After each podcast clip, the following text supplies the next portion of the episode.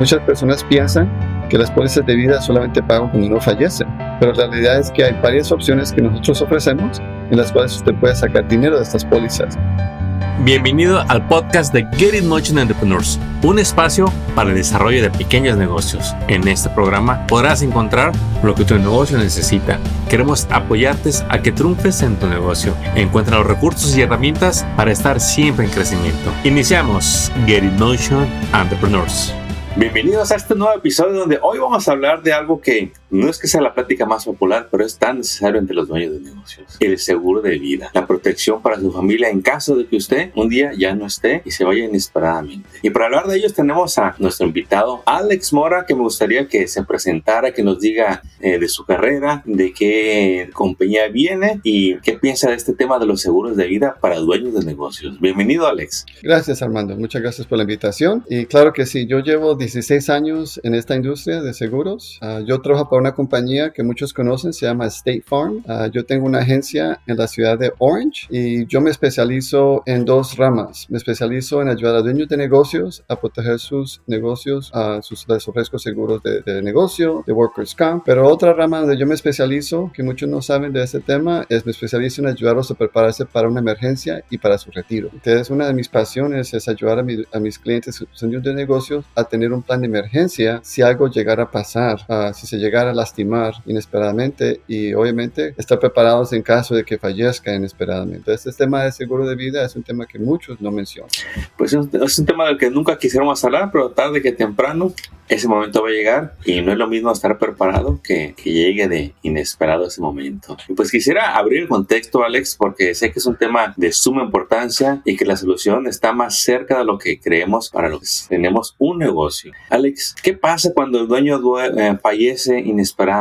¿Qué pasa con ese negocio, con esa familia, con ese sustento que de un día para otro ya no está la persona que dirigía esa empresa? Sí, Armando, desafortunadamente, uh, si tenemos un ejemplo de un plomero, por ejemplo, que lleva 20 años en su industria, que es experto en esta industria, y este plomero llega, llega a fallecer inesperadamente en un accidente de carro o le llega un ataque de corazón, una, un cáncer, le da cáncer, llega a fallecer inesperadamente, lo que va a pasar es el negocio se va a ir a, en rumbo abajo y, va, y se va a disolver y la familia va a perder todo lo que tiene, va a perder su negocio, va a perder su ingreso y si tienen propiedades van a perder sus propiedades. Uh, yo creo que es algo que muchas personas no piensan. Ellos creen que van a llegar a su retiro y que todo va a estar bien. Y si es si la esposa, por ejemplo, y los hijos no saben nada de plomería y los hijos nunca aprendieron la profesión porque ellos quieren estudiar a ser abogados o ingenieros y el papá hace que provee todo el dinero. Y sí. este plomero gana buen dinero, paga, sí. pago la casa, paga la, la, educación de los hijos, todo se va a ir abajo. Y esto yo lo he visto con varios dueños de negocios. Tengo una historia para contarle de un plomero que, um, que recientemente falleció de un ataque de corazón de 42 años. Él ganaba muchísimo dinero. Su esposa se quedaba en la casa con sus niñas, dos niñas de 8 y 10 años, y toda su vida era perfecta. Ellos tenían su casa, tenían unas propiedades de inversión, uh, una o dos propiedades de inversión, y, y, tenía mucho dinero guardado en el banco. Hay como unos 250 mil dólares ahorrados. Y yo le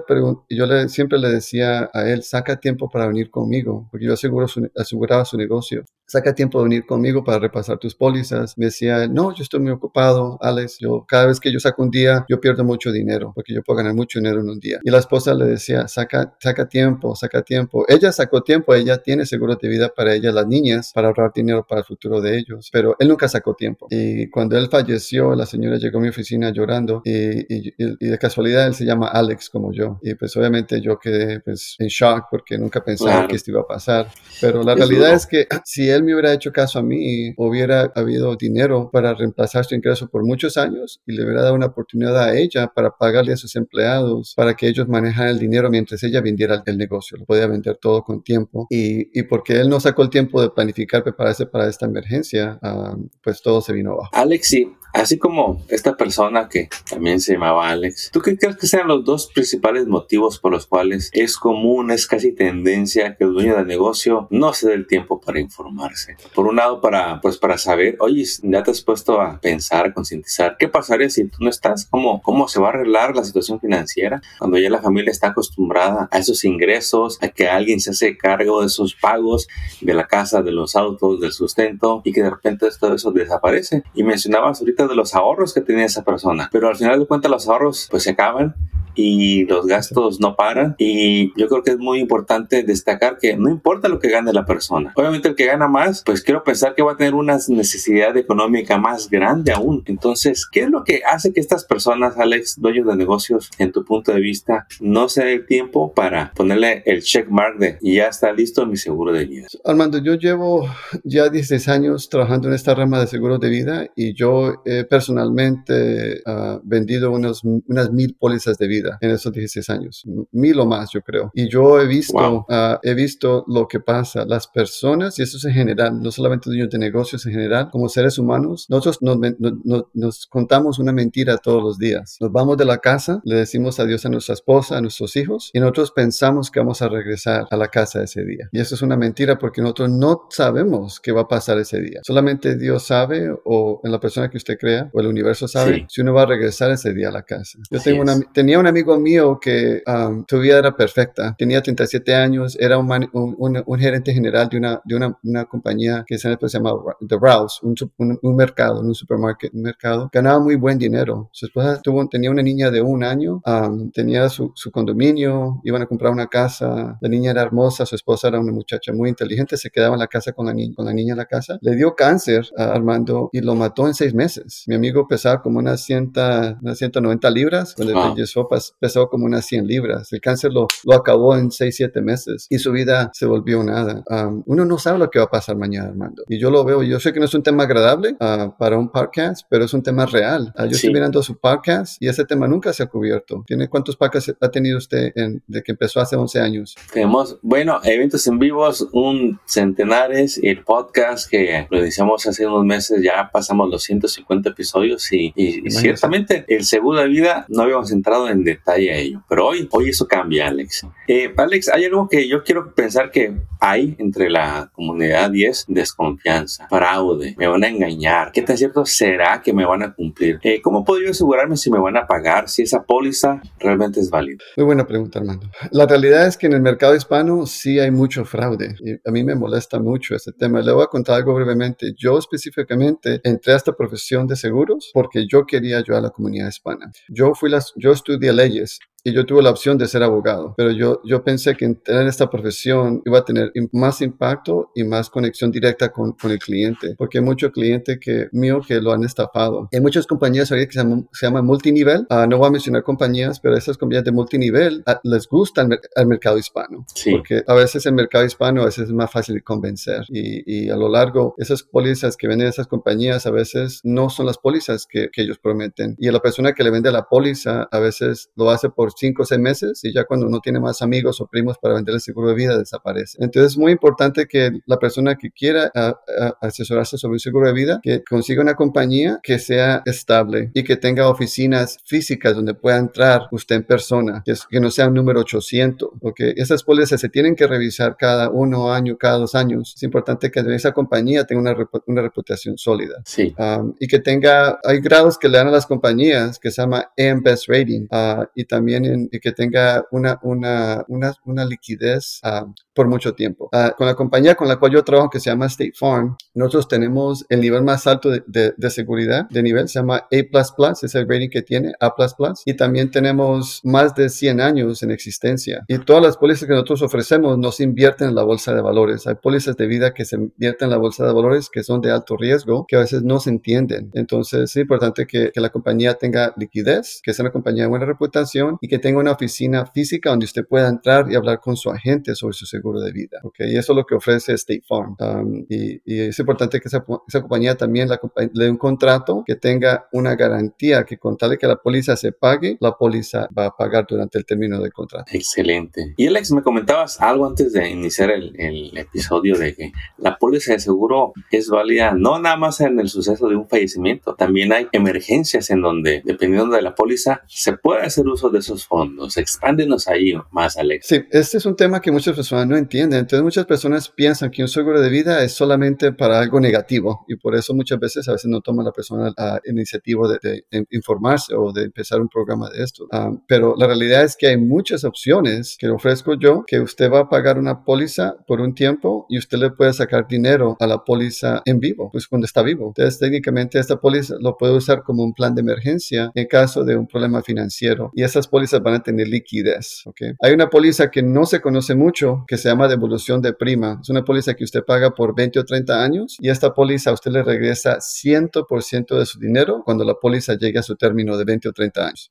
Entonces, técnicamente, si usted durante ese término, usted tiene una emergencia económica, usted puede sacar dinero de estas pólizas en caso de emergencia económica y no tiene que fallecer. Muchas personas piensan que las pólizas de vida solamente pagan cuando uno fallece, pero la realidad es que hay varias opciones que nosotros ofrecemos en las cuales usted puede sacar dinero de estas pólizas. Y lo, ahí yo tengo una póliza que usted puede sacar el dinero y no lo tiene que pagar. Hay otras pólizas que lo puede sacar como un préstamo y lo regresa para que esté ahí para una emergencia en el futuro. Ah, y estas pólizas tienen mucha flexibilidad. Yo, Armando, yo vendo por medio de más de 100 pólizas por año. El año pasado mi y yo, mi esposa también es una agente de State Farm, nosotros vendimos 365 pólizas, que es lo más, lo más que hemos hecho en nuestra eh, profesión en un año. Y yo cada mes le doy cheques a mis clientes y están vivos, no han fallecido. Vienen a la oficina y me Alex, ah, necesito dinero porque quiero comprar una nueva máquina para mi negocio y no quiero sacar un préstamo del banco porque me daña mi crédito. Ellos sacan un préstamo de su póliza de vida en vez del banco. No tienen que aplicar para un préstamo. Le doy el cheque literalmente en cinco días. Van a comprar la máquina, empiezan a ganar más dinero con su negocio y reembolsan el dinero a la póliza de vida. Entonces la póliza de vida se convierte en su banco personal. Increíble. El no estar informado, mira de lo que nos perdemos, Alex, de tantos programas que están ahí para apoyarnos, para protegernos.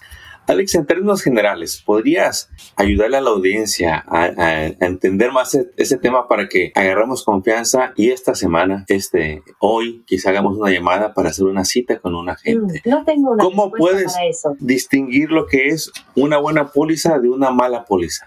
Ok, Armando. Lo más importante es que la póliza esté hecha a la medida de la persona. Entonces, técnicamente no hay mala póliza. Con tal de que sea con una buena compañía, no hay mala póliza. Sí, ya. Hay pólizas que son muy económicas, que no tienen reembolso de dinero, que son súper económicas, pueden costar 20, 30 dólares al mes. Pero si esa es la póliza que el cliente pueda pagar ahorita, es la póliza más buena, que la mejor para esa persona. De lo que nosotros hacemos primero en mi oficina, siempre tomamos el tiempo de conocer a la persona. Igual si usted va al doctor, el doctor siempre va a tener que la enfermera le haga preguntas, le tome el peso, la altura, le tome la alta presión y ya el doctor habla con el cliente con el paciente y el doctor le da un diagnóstico a su cliente. Yo hago lo mismo. Yo primero le digo a mis empleados que entrevisten al cliente, le hacen preguntas financieras, le hacen preguntas sobre sus metas, su salud, su edad, etcétera. Y ya me reúno con el cliente y le doy, le doy una recomendación al cliente, a la póliza que es mejor para este cliente basado en sus metas, sus necesidades financieras y su presupuesto. Hay muchos vendedores que venden seguros de vida que no tienen ganancias de, otros, de, otras, de otras áreas. Yo gano dinero de seguros de carro, seguros de negocio. Entonces yo no tengo que presionar al cliente al comprar un seguro de vida que no puede comprar porque no tiene el ingreso para hacer. Yo, le, yo siempre me enfoco en lo que el cliente necesita y si el cliente dice, sabes que mi presupuesto son 100 dólares, empezamos con 100 dólares. Y ya cuando el negocio crezca en 5 o 6 años, esa póliza se puede cambiar a una póliza que ahorra dinero. Pero para mí es muy importante que el cliente siempre tenga protección, Armando, porque nosotros, hay muchos clientes que rentan en vez de comprar casa, que no son dueños de casa, son, no son propietarios, rentan un apartamento. Pero digo a mis clientes, ¿usted duerme en la calle con sus niños en la calle o duerme entre un apartamento? Apartamento y lo renta. Me dice el cliente, pues yo rento un apartamento porque en la calle me pueden matar. Es lo mismo, Armando, tener un seguro de vida temporario, que sé que, un, que no ahorra dinero, es igual a dormir, en, no, es igual a tener un apartamento, tienes protección. Y ya después puede comprar la casa, que es el seguro que ahorra dinero. Entonces muchos de mis clientes empiezan con la póliza de vida temporaria, que no ahorra dinero, y ya cuando tienen más ingreso y más liquidez, ya em, lo cambiamos a una póliza que ahorra dinero. O puede tener una combinación de las dos. Puede tener una porción temporaria y una porción que ahorre dinero permanente lo importante es que la cobertura que tenga el cliente sea la adecuada para su familia y para su necesidad financiera. Y Alex, hay, yo también cuando hablo con los dueños de negocios noto esto. ¿Y qué palabra le puedes dar para el dueño de negocio? Que digamos, quizá ya entró en la tercera edad, Alex, y no tiene un seguro de vida y ya hace como apatía. No, me van a cobrar muy mucho. Yo ya estoy grande. piensan que ya no califican.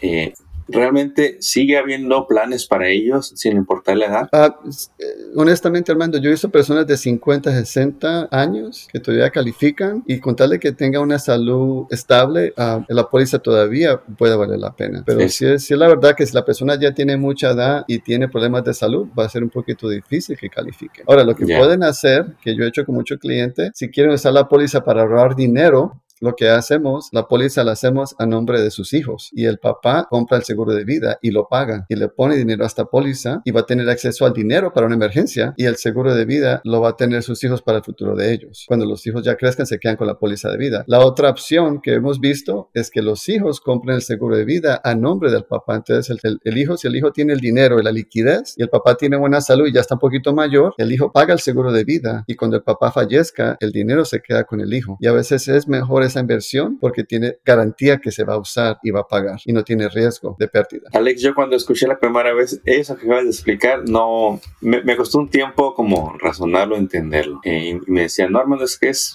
es realmente una inversión y hay culturas que la aprovechan más que otras. Eh, ¿Qué tan apáticos hemos sido los latinos, Alex, en cubrir este punto del seguro de vida y cuál sería un, cuál sería un primer paso para cambiar eso?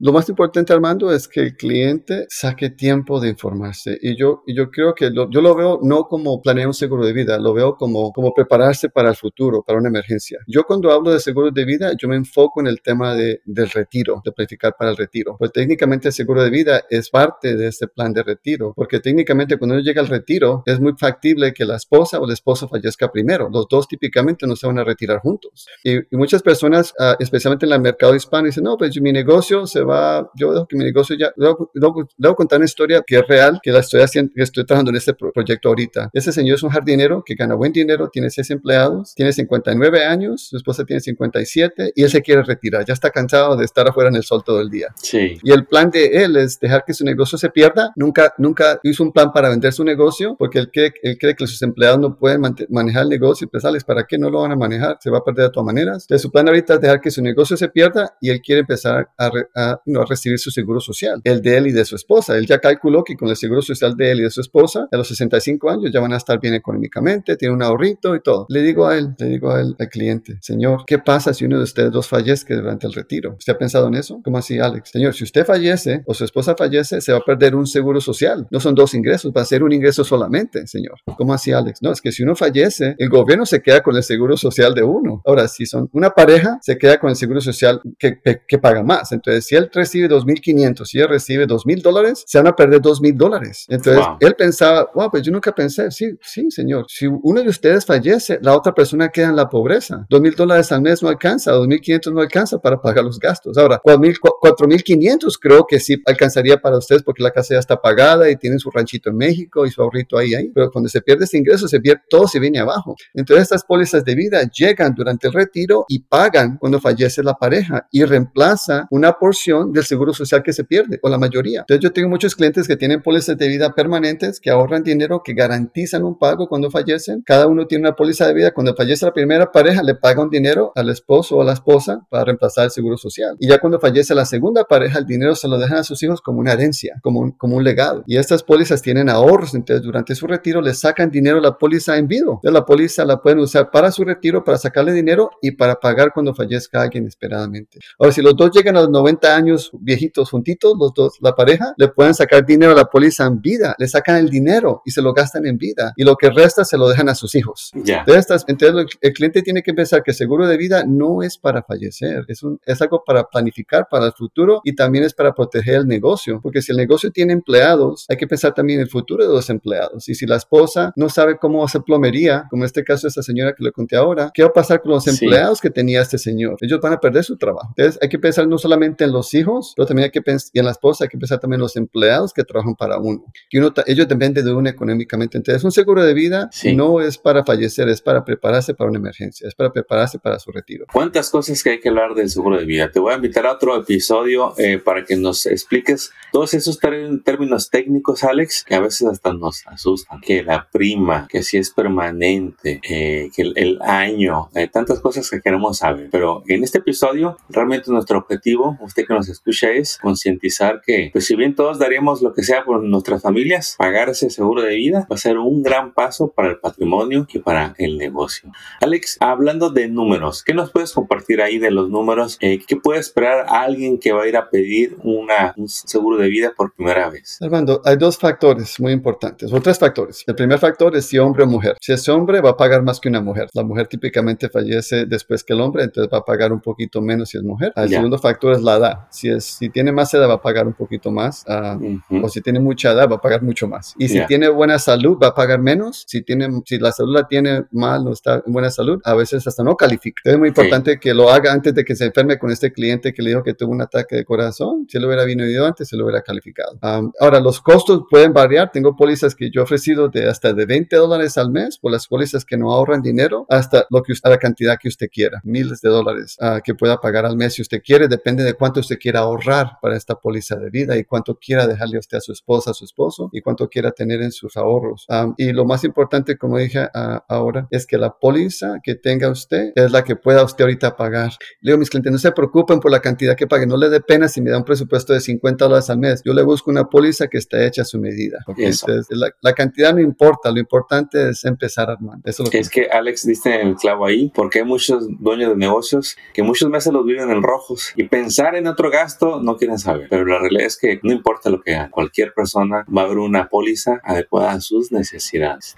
Alex, y antes de terminar este episodio, eh, platícanos de una de esas historias que quizá fueron tragedia, pero al final eh, hubo un respaldo para suavizar y asegurar el patrimonio de esas familias. La una historia que, que es impactante de esta pareja, una pareja, la señora es colombiana, como yo soy colombiano, y el señor es mexicano, era, era mexicano, y la señora se quedaba en la casa, una señora muy, muy, muy amable, el señor ganaba buen dinero, y, y cuando él falleció, yo me acuerdo que ella estaba en shock, obviamente, yo fui a la casa de ella porque ella no quería manejar, no podía manejar, ah, y me contó Alex, yo todo lo que tengo es ese seguro de vida, porque todas las otras personas que ahorita me conocen, que el banco, las tarjetas de crédito, todo el mundo, todo me quiere quitar dinero, y usted es el único que me está trayendo dinero, Alex. Y ella, cuando él falleció, ella no trabajaba, era ama de casa. Y dijo, Alex, yo no puedo hacer el pago del condominio.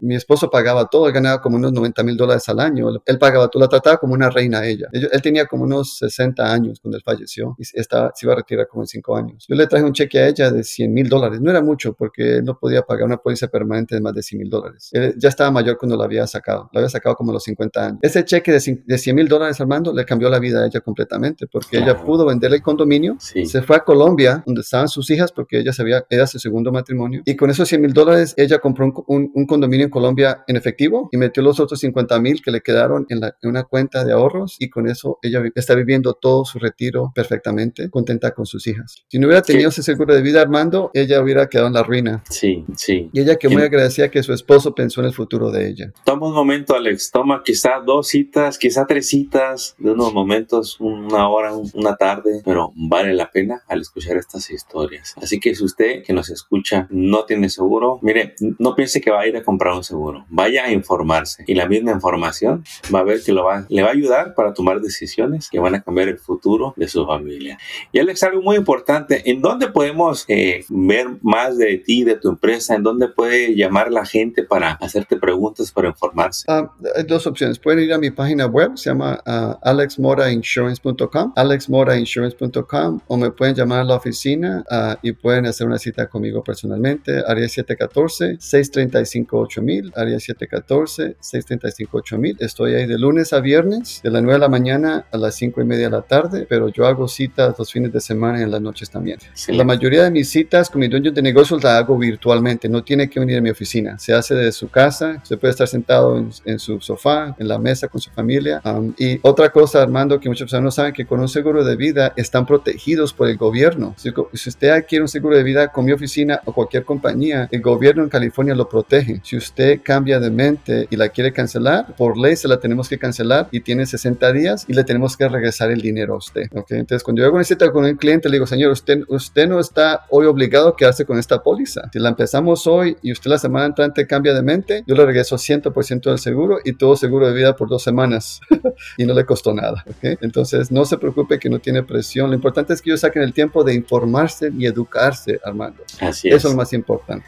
Esa es la clave. Es cuando uno se educa, uno concientiza, uno sabe sus opciones y uno voluntariamente va y adquiere lo que uno está buscando, sin presiones y sobre todo sabiendo lo que uno se está llevando a casa para la familia. Pues Alex, no me queda más que agradecerte este tiempo que te tomaste, que nos va a ayudar a muchos a entender más el valor del seguro de vida, no nada más para el negocio, sino para la familia, sus empleados, eh, sus hijos, su esposa, su pareja, para que proteja ese futuro de ellos en caso de que se nos vayamos antes del tiempo.